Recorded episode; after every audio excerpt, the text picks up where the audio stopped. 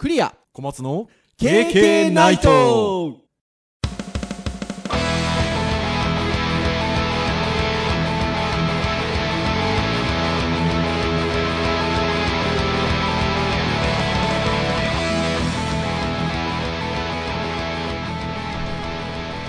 ケーケーナイ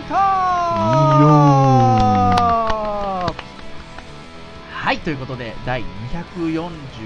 回の配信となります。お届けをいたしますのはクリアと、はい小松ですどうぞよろしくお願いいたします。はいよろしくお願いしますはーい、ということで、毎度毎度ではございますが、まだまだ、えー外出、不要不急の外出禁止という状態でございまして、まあなかなかね、あれですね、あの、長くちょっと付き合っていかないとっていう言い方が正しいのかどうかわかりませんが、ね、あの、長くなるだろうという感覚のもとに生活をしていった方が良さそうですね。うーんそうですね。この状況がまあ良くなるっていう希望的観測はもちろん持ってはいるんですけどまあそれがすごく早く来るかっていうとまあそれはやっぱりなかなか希望的な部分であって そしてまあ、場合によっては1年2年と考えなきゃいけないことなのかなとはちょっと思ってますいや、本当そうですよね。だから、あの、一旦のその、えっと、緊急事態宣言っていうのが、えっと、5月6日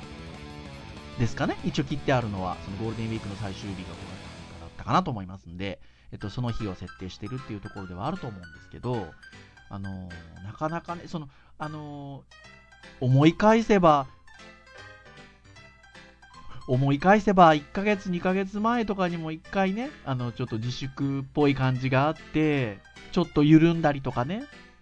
ありましたけどあのーどうしてもねあのー期限を切られちゃうとその期限を過ぎた時にちょっと緩みがちなところもあるじゃないですか。それはあのちょっと我慢してるっていうのがあるので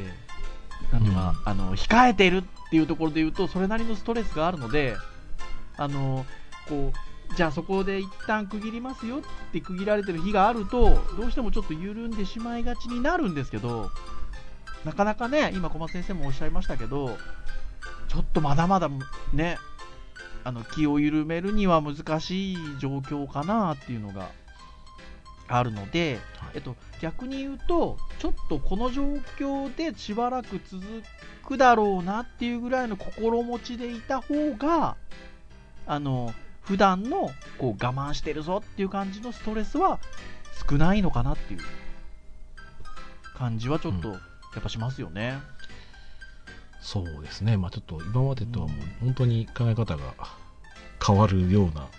ね、我々生きてきて約半世紀近くになりますが、は初 初めてですからね。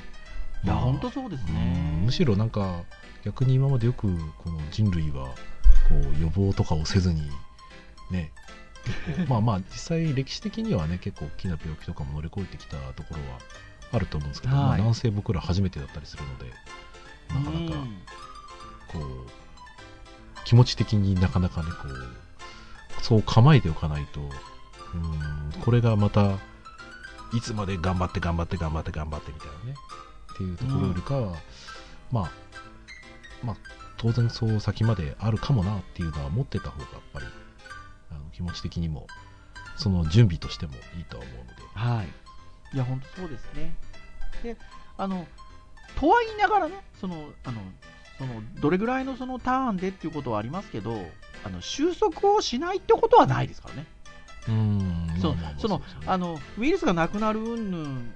もあったりとかそのそれこそそのあのなんですか？あのお薬ができたりとかでお薬ができていくと多分共存していくような感じになるんですよね。もしそのウイルスが、あのなくなるっていうことではなければね。うん。まああったとしてももうお薬で治るような病気になってっていうまあ何がしかのえっと状況ではあるんでしょうけどそのそれがねえっとえー数ヶ月後かもしれないですし半年後1年後かもちょっと長く続くのかもしれないですけど、えっと、どこかの時点ではね落ち着いてはきますからね。うん。であのまああのどっちかっていうとちょっとそういう心持ちでいた方がいいのかななんていうのは思ったりしますね。なので、あのーそれで言うと、まあ、先週ね、ちょっとオンライン教育、オンライン教材みたいな感じのところでのお話も半分ぐらいしたりとかしてますけど、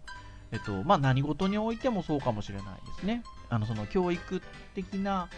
観点で、えっと、じゃあこういう今状況でどうするかっていうこともあるかもしれないですし、えっと、ももっとね、全然、あれなことで言うと、日々の生活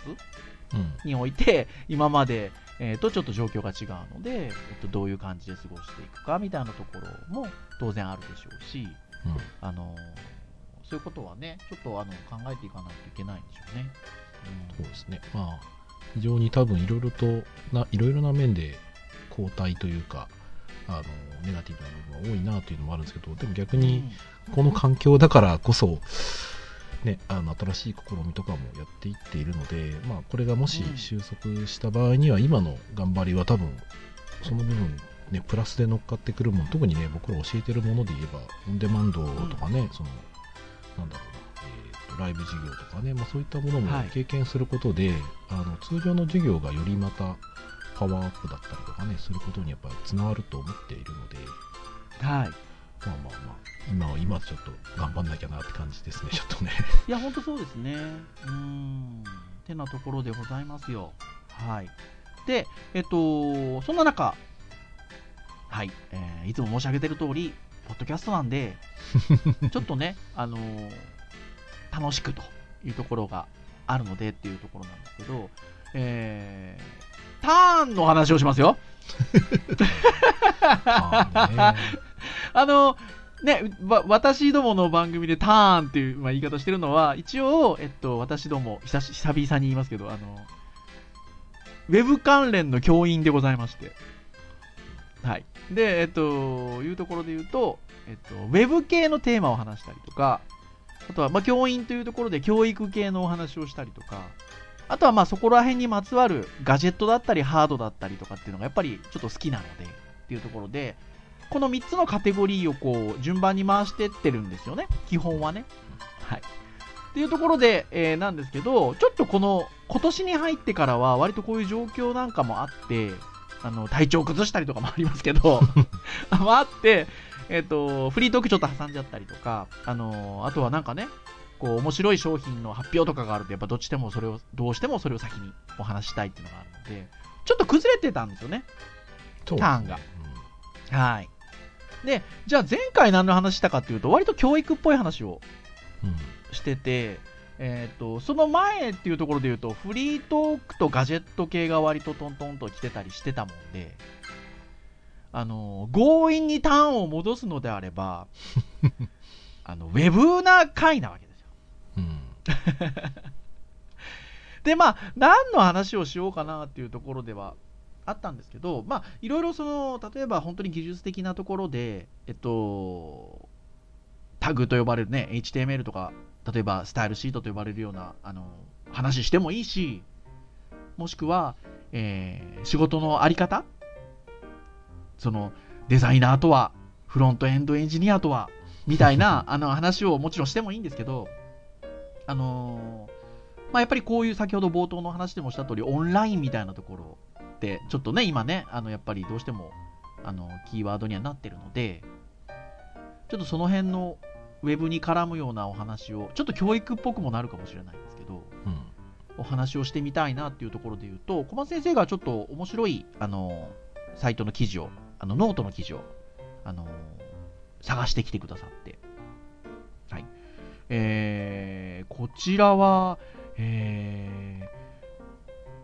どな、えっ、と、なんて読むんでしょうね、エル吉さんですかね。うん、おそらくそうだと思いますね。ね、アルファベットなんで、えっと、ERUKITI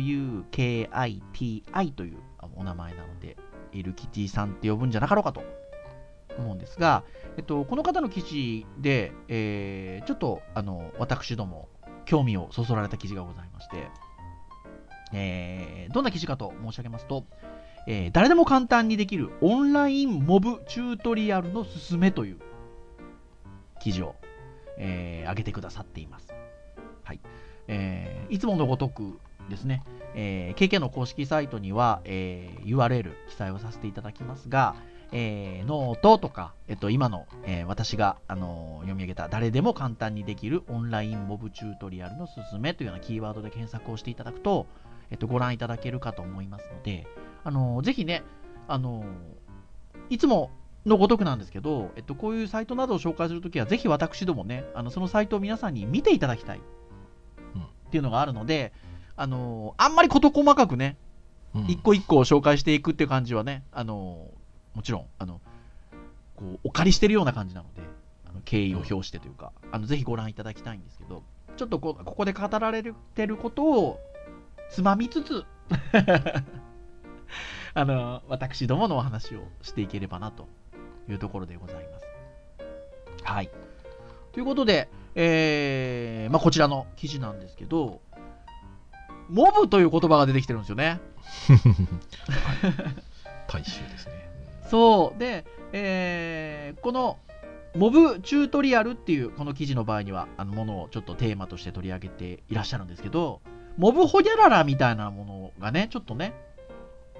少し前に話題になってというか、えっと、私たち KK ナイトポッドキャストの中で、えっと、取り上げたことがあるんですよね。ね1年ぐらい前ですか？もうちょい前。一昨年の多分、あれじゃないですかね、サマーキャンプとか。サマーキャンプだ。そうだ。だからもう2年ぐらい経つんだ。そうですね。はい。というところなんですけど、えっと、もともと、えっと、モブプログラミングっていうものが割と、まあ、活発にというか、あのー、行われていて、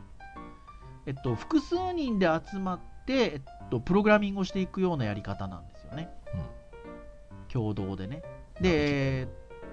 ぜひあの、2年ぐらい前にもモブホニャララに関しては、あのお話をしておりますので、えー、ぜひあの聞いていただければなと思うんですけど、はい、あのプログラムコードを書いていくときに、えっと、ドライバーと呼ばれるコードの書き手と、えっと、周り、ね、指示出しをする人間とで分かれて、えー、じゅんぐりじゅんぐりでね、一つの一つのコードというか、を、えっと、交代しながら書いていくようなやり方なんですよね。はい。はい、ね、っていうのがありまして、あのーありますと。で、そこに対して私たちが、えー、これサマーキャンプっていうのを毎年夏に、えー、デジタルハリウッド大学の学生有志で、えっと、お声掛けをしてというか、募って、えー、3泊4日の制作キャンプみたいなのをやってるんですけど、うん、その時に、えー、ちょうど2年前ぐらいですね、えー、そのモブプログラミングの、えっと、なんですかね、概念を使って モブコーディングっていうのをやったんですよね。うん。きましたね。要はプログラミングのコーコーディング版、HTML コードを書く、スタイルシートを書く、えっと、コーディング版ということで、えー、そのサイトのコードを書くっていう作業を、えー、複数のグループに分けて、で、えー、実際にコードを書くドライバーの人、えー、それに指示出しをする仲間、で、えー、15分刻みぐらいで交代してもらいながら、必ずコードを書くのはドライバー役の人。他の人は指示出しはできるけれども、えー、コードは書いてはいけない、横から手を出して。みたいなところで、えー、交代交代やっていきながら、えー、コードを書くっていうことをやったんですよね。そうですね。はい。で、これが非常にあの、やっぱり、えー、っと、それぞれの理解の情報、えー、共有をしながら進めていくというところで、あの、非常に良くて、うん。あの、実際には、えっと、授業の中でもそういったようなものを、サマーキャンプで最初にやったんですけど、ちょっと取り入れてみたりとか、えー、そんなことをした経験が、えー、経験私どもございますという感じなんですけれども、えっと、この方の記事、えっと、今度はオンラインモブチュートリアルのすすめということなんですけど、うん、えー、モブチュートリアルですよ。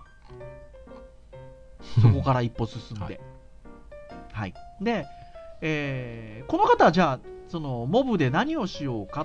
と、えっと、提唱していらっしゃるかというと、えー、チュートリアルってありますよね。その要は、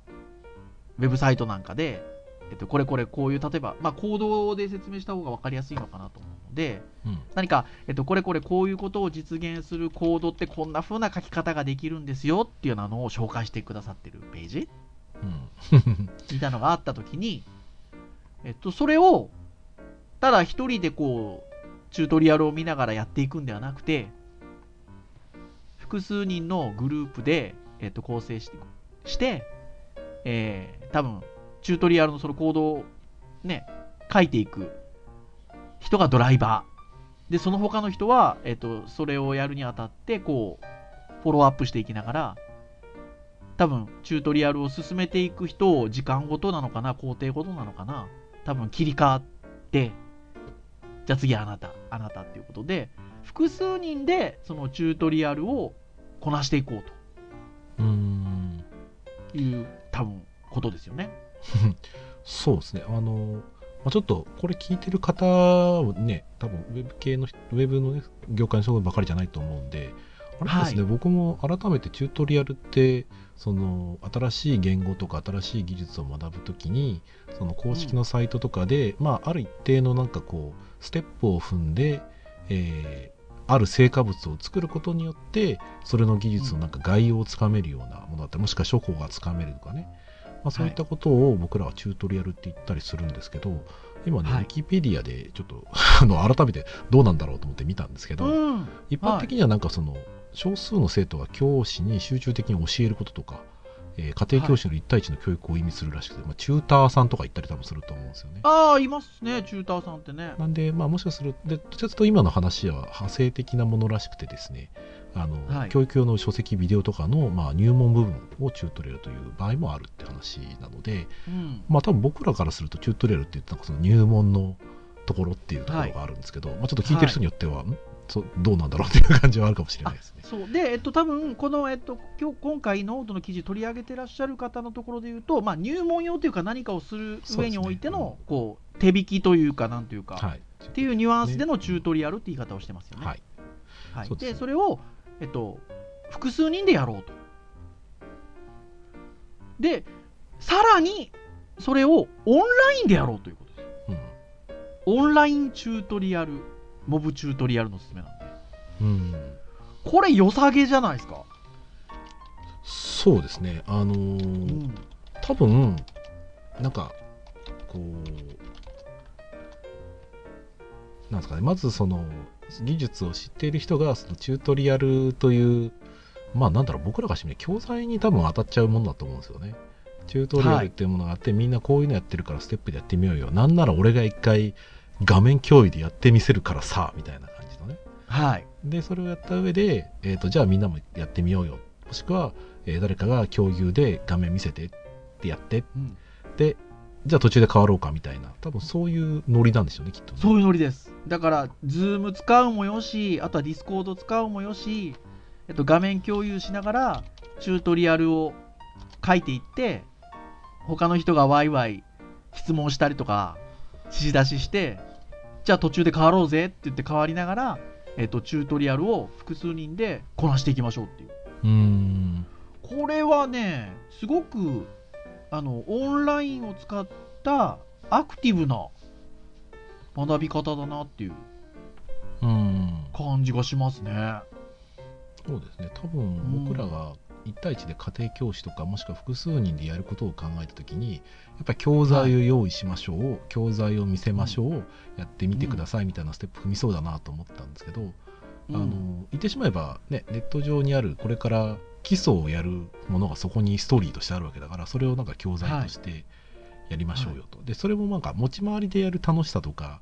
会話を挟みつつっていうのが、場所を選ばずできるっていうところがちょっと今までと違って良さげな感じですよね。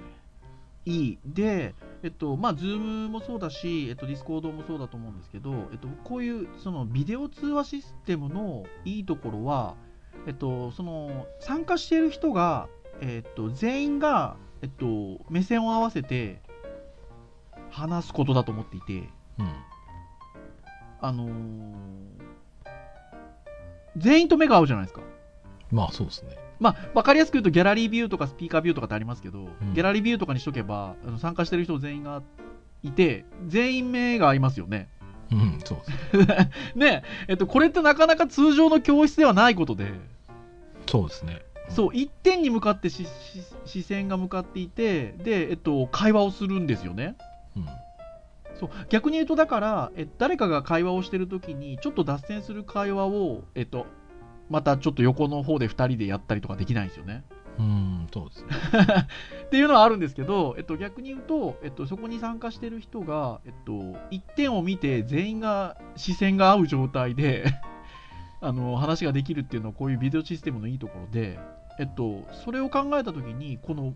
モブチュートリアルオンラインモブチュートリアルすげえいいなと思っててうん。なんかねす多分いそうチュートリアルっていうところの一点に向かってみんなが会話ができて、えー進められるっていうのが僕相性がいいなと思ってて、うん、そうですね。多分なんか、うんあの、やってること自体は、実はなんか今までの教育と、プラスオンデマンドと変わんないのかなと僕は最初は思ってたんですけど、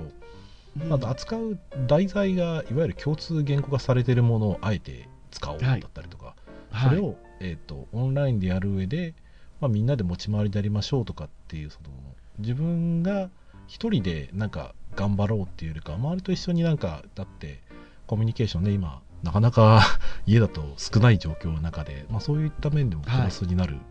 方法としてはいいかなと思いますね。いやーいいですね多分だから何がしかの授業でやります多分これ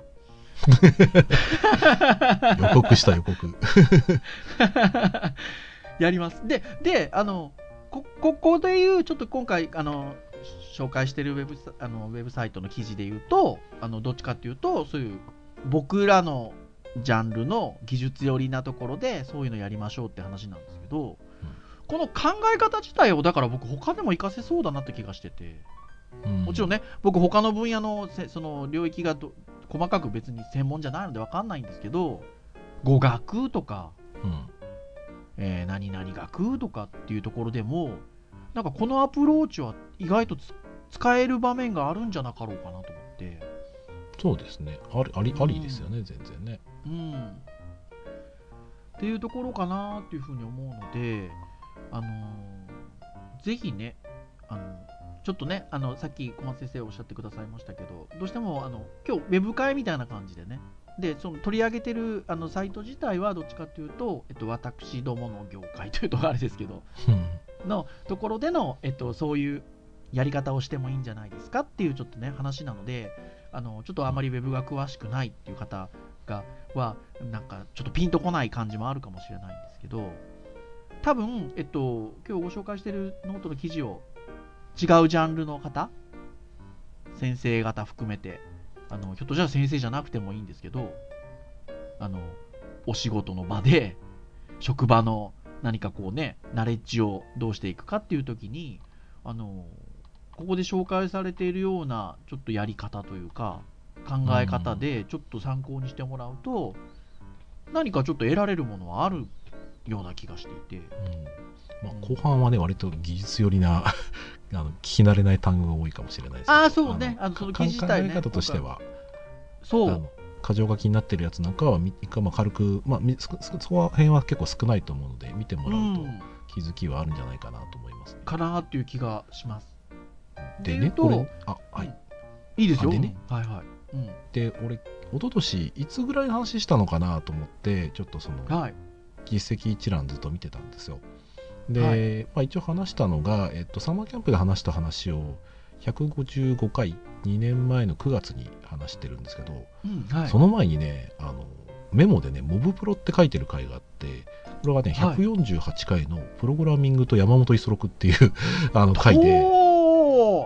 でこの時の名言の話を、そう意外といい回ですよあの回は。い、ではい。名言がねその時も言ってますけど山本五十六さんって方がそのやってみて、言って聞かせてやらせてみて褒めてやらねば人は動かじでさらにその後またね感謝の時にちょっと話も出たんですけど話し合いはい。耳を傾け承認し任せてやらねば人は育つ。やっている姿を感謝で見守って信頼せねば人は実らずっていうこう名言があるわけですよ。でこの名言を僕普通に今読んでてこれって今はい。オンラインでそのチュートリアルを一緒に回してみんなで話したりとかやってみせたりとか、やらせてみたりとか、うん。まあ、そういったところをこうオンラインで今やろうと思えばできちゃうんだなっていう感じはすごいしていて。いや本当そうですよね。いやそうだと思います。だからあのなかなか名言と言われるものはねそのいいものであるがゆえに名言と言われるわけですから。そのえっと、その環境を今のこのオンラインっていうね状況下においてあのやろうと思った時にあのいやなかなかいいだから手段であるんだろうなっていう、うん。うん、思いますね。そう。だから手段とか今ねあの言ってしまえば環境はあるんだけどそれをどう使っていこうかとかどういうふうにしようかって、ね、既存のやってることと変わんないにしてもちょっと目線変えたら、そっかそうそうそう。ここういう考え方でやったらこういう効果出るかもなっていうのは割とうん、応用が今の話は結構ありそうだなって感じしますいや。本当にそういう気がします。うん、で言うとでさらに言うならばですよあのサマーキャンプっていうワードも何回か出てきましたけど今年のサマーキャンプどうなるんだってことですよ。うんかなりね一例年通りねやるのは難しいかもしれないですね。例年8月9月なんですけど、まあ、8月の終わりか9月の頭ぐらいに例年行っているんですがえーっとかなっていうね今日冒頭のトークもあれですけどちょっと長くなりそうな状況もあるので、えっと、実際にはあのデジタルハリウッド大学八王子に、まあ、八王子スタジオという言い方を正式に言うとあの正式な言い方をすると呼んでるんですが、えっと、元小学校の建物で、えっと、いろいろこう撮影ができたりとかあの PC ルームがあったりとか、まあ、元小学校の建物ですので、まあ、広い校庭なんかもあったりするので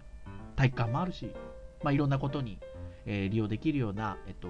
施設があるんですが、まあ、そこに泊まり込みで3泊4日で制作キャンプみたいなことやってるんですよね。うん。ただ、まあ、今年に関して言うとそういうふうにちょ一箇所に集まってやる形が取れるのかっていうのがやっぱねそうですね。あったりしここをね23ヶ月で何か劇的に変わるようなもの例えば、まあ、既存の薬で決定的にその、ね、感染したとしてももしくは予防みたいな形でねその防げて、うん今まで通りの生活になんか戻るような何か決定的なことがあれば、うん。まあ、準備1ヶ月でもなんとかなるとは思うんであのはい。内容はちょっとねあの落ちちゃうかもしれないですけどあの、うん。まあ、声かけて去年参加したメンバーとかねずっと参加してる人とかね、はいあのやりたいんですけど ただまあできなかったことも今のところはまあ考えてた方がいいかなと思ってましてはいまあそういう意味だとこの話って今日ね出たね。話そうそうそうとかってねそう。いやどうと思います。そのこのオンラインねモブチュートリアルしかりですしあの最近はねあれなんですよね。そのあのサマーキャンプもあの先輩後輩が参加してくれるようなところもあってで先輩がちょっとワークショップみたいなのを講師担当してくれるような場面も見られたりとかちょっと最近ここ数年はしてるのでうん。変な話ね。じゃあ今年はオンラインサマーキャンプ、キャンプというかね、それぞれは自分の家にいるのかもしれないですけど、うん。オンラインで行うサマーキャンプみたいなところで言うと、なんかね、ちょっとこう、先輩の学生さんにちょっとそういうの、オンラインでやれることをちょっと企画してもらったりとか、うんそうですね。ね。だからいいですよね。だからもともとなんかねあの勉強しようぜっていうのもあるんですけどやっぱり、はい。あのコミュニケーションあの場で取るとか隔離されてる状態で、まあ空いてる時間とかにねやっぱりちょっとしたことを話したりとかすることでいろんなことを気づきがあると思ってるので、やっぱ集まったり話したりっていうのはすごくあの場においてはその後の先輩後輩だったりとかお友達とかのコミュニケーションが増えるきっかけだと思ってるので、うん。まあそういう意味だとだから単純にオンラインで、ね、何か、えー、と勉強会しましょうかっていうのは、まあ、もちろんやっていいんですけどそれ以外にやっぱり何かしらこのせっかくなんで泊まり込みはできないけど何かね、じゃあ飲み会やろうぜでも今 1, 年生ダメですよって。あのコミュニケーションを取る上で何かじゃあウェブに関するもの何かゲームみたいなものなんかできないかとかねいや、本当そうですよ。だから、普段のね、サマーキャンプだと、あの、毎年花火やってるわけですよ。ねそういうこう、そういうなんていうか、イベントごともあるわけじゃないですか。そうですねで、オンラインでやるんであれば、それはなんかオンラインゲーム大会みたいなことでもいいんですよ、その時間はね。うんわかんないです。去年はね、体育館にステージ組んで、バンドみたいなこともやりましたけど、そうですね。じゃあなんか最終日の夜の時間はみんなで楽器でも持ってオンラインでなんか曲演奏するかみたいなね。ことがあってもいいわけですよ。その勉強の時間以外だったらね。そうですね。だから、それぞれなんか、じゃあ参加者は皆さん何か組んで、あの、催し物やってくださいでもいいし。そうそうそうそうそうそうそう。とかね。そうそうそう。あってもよくて。なんかねあのーそういう発想があってもいいのかなっていう、うん。うん、気がする感じかな、うんであの。ね、冒頭のそのモブなんちゃらの話もそうなんですけど割とそのいわゆるサマーキャンプってその学校のの授業ではないですからそうですね。でその学校側が提供しているものではなくて、えっと、僕とか小松先生とかあのその他ねあの年によってあのご協力いただける方々と共に、えっと、やってるものではあるんですけど、えっと、いわゆるこう自分たち主導でやってるものであると。ただ、えっと、そのじゃあ普段の、えっと、いわゆる教育活動お仕事としてやってる教員的な活動とあのこうお互いになんていうんですかね投げかけ合ってるというかその、えっと、サマーキャンプでやったことをもとに、えっと、じ教育の場にこういうことができるだろうなっていうことが、えっと、返ってくることもありますし、うん。えっと、そっちで経験してきたものを、えっと、今度はじゃあサマーキャンプでこういうのやれるかもねって戻ってくることもありますし、うん。はい、それってあのこのポッドキャストも同じだと思うんですよねお私たち別にねこれ金何にも儲かってないですもんね そうですね。そうですね。なんですけど、えっと、ここで、ね、もうすぐ5年迎えますけど、丸5年、えっと、丸5年の、えっと、お話ししてきたことが、えっと、そのお仕事であったり、教育の場に活かせることもありますし、で、そっちで経験してきたものを、えっと、ポッドキャストでお話しすることももちろんありますし、ね。まあね、本当にそういうことですよね。ね、ズームなんかもね、ポッドキャストで普通に使ってるから、あ、ズーム使えますかみたいな感じはありますけどね。そうなんですよやってねなか。うん。ない、ね、先生はね、まあ、多分教材作成とかでいろいろやってると思うんですけど、僕はね、やっぱり普段毎週このビデオチャットをするっていうのが当たり前のようにやってたので、会社でビデオチャットするのも全然抵抗ないし、うん。ね、ズームで授業やるっていうのも、やっぱりなかなか初めてのことなんで、あの構えとかないといろいろ危ないだろうなと思いつつ、まはい。あ、あの全く知らない先生に比べたら心細さは多分全然少ないので、いや、本当そうですね。うんだから、その、ね、私どもあのあれ弱小ですよ。そのポッドキャストとしては。あの弱小っていうか最弱ですけどそのあのこのポッドキャストを収録するという意味において言えばえっとビフォアコロナで今コロナ真っ只中でございますけれどもえっと何ら変わってないわけですようん、そうですね。うん。ね。やってるでこと変わんないですね。そう。いわゆる大手のポッドキャストさんなんかはえっとまあね大変立派なスタジオで収録をされてたりしてたわけですけど、えっと、今なかなか難しいので 状況としてね。だからあの多分まあまあとは言ってもですよ。私たちがこのやってる形とはまた多分機材とか全然違いますけどおそらくね。まあ、桁桁が違いますよね、きっとね。桁が違うと思うんですけど でもその例えば Zoom 使って収録されたりとかね。うん。してるわけですよ今。そうだからですね。ねあのそれで言うと、あのーっていうところもあって。でだから、あのー今なんか言いたかったことはですねその、はい。あのま、前向きな意味で、えっと、そのなんて言うんでしょうね。あのいわゆる正規のお仕事と、えっと、そうじゃないこう自分たちのライフワークでやるようなところの垣根を少し緩くしてこうお互いに何かこう行き来するような知識とか技術が行き来するようなあの状況があるとあのいいかなっていう気がしますよね。そうなんかそのプライベートと仕事があんまりこう区分けがつかないようなちょっと辛い感じだとあれなんですけどうん。そうじゃない感じ、うん、はあの私たちもそうですし、えっと、学生さんたちにもそういう感じは味わってもらいたいなっていうところで言うとなんかねサマーキャンプみたいなものも今回ちょっと一箇所に集まれないことも想定がされますが、えーなんかそのじゃあオンラインを使ってどうしようかねっていうのはあのせっかくなんで、えっと、僕らもそうですけどなんか今年も参加してくれそうな学生がね、うん。いればあの一緒になんかこういうことできるかもねってちょっと面白がってあのやるのはいいのかなっていう。うん、そうですね。うん。気がしまますねたね、考えようによってはゲストとかはまあ呼びやすいかもしれないですね。あそうそうそうそう。そうですよね。ね。うん。っていうところかなと思うので。なんかあのそういったようなところまでちょっとなんか私と小松先生のこうなんていうかなお話が広がっていくようなあとそんなきっかけになる 今回ノートの記事、うん、だったのであのちょっと何度も申し上げますが、まあ、ぜひあのちょっとジャンルが違う皆さんもねあのちょっと見てみられると何がしかなんかこうなんでしょうね得るものがっていうと得るものがあるって言われ言うとなんかちょっと上からな感じがするので 得られるものが、はい、あるんじゃなかろうかというところですかね。はい。はい、でございますよ。はい。いいと思いというますことで、